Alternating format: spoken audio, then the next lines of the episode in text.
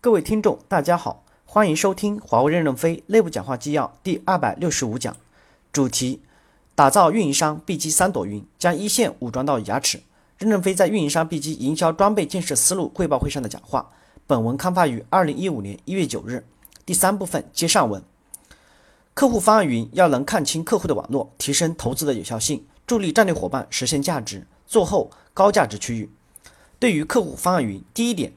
是要支持看清客户的网络。第二点，我们要通过客户网络的数据分析，然后推出一个合理的细分级网络建议建设的建议，也要包括前瞻性的。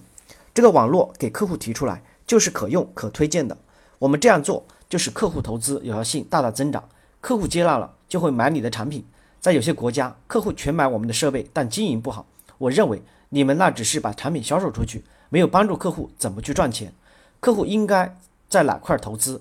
把高价值区域做厚，不做低价值区域。我们要帮助战略伙伴实现价值。第四部分，打造运营商 B 机三朵云，将一线武装到牙齿，支持逐步实现从屯兵模式转变为精兵模式。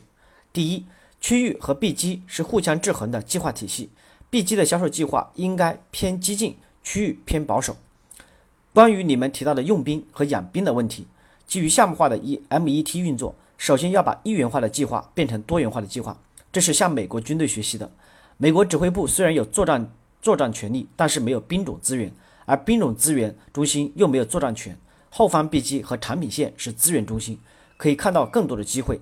销售计划应该趋于激进，他们积极推广自己的产品，不用关心项目的利润，而区域以利润为中心。销售计划应该偏保守，他们是怕扎进去以后血本无归的，在激进与保守之间找到一个平衡点。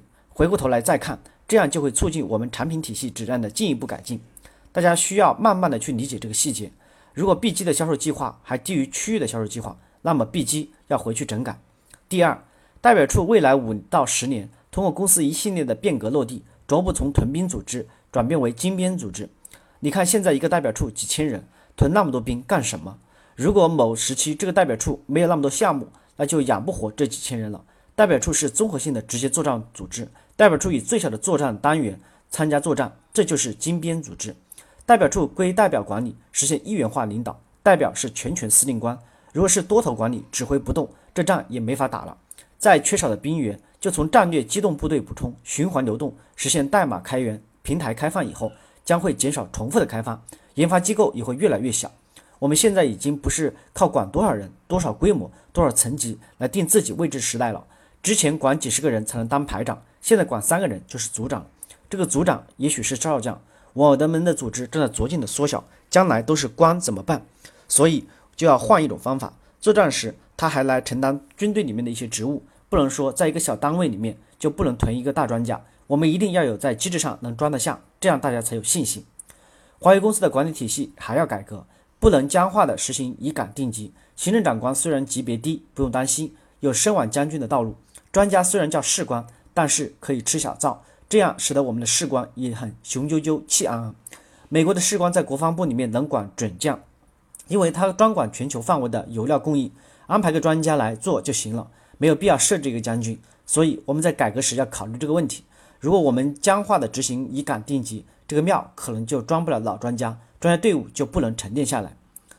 周周志磊补充说，总结我们的思路就是穿互联网的鞋，走自己的路。利用云技术打造云运营商 B 级三朵云、体验云、知识云、客户方案云，将一线武装到牙齿，最终实现从屯兵模式转变为精兵模式。你们本次汇报体现出对业务的理解很深，回去大胆的干，不要怕遇到各种困难，因为你们今天不做就是自掘坟墓。既然掘坟墓也要钱，还不如把钱拿出来搞建设。感谢大家的收听。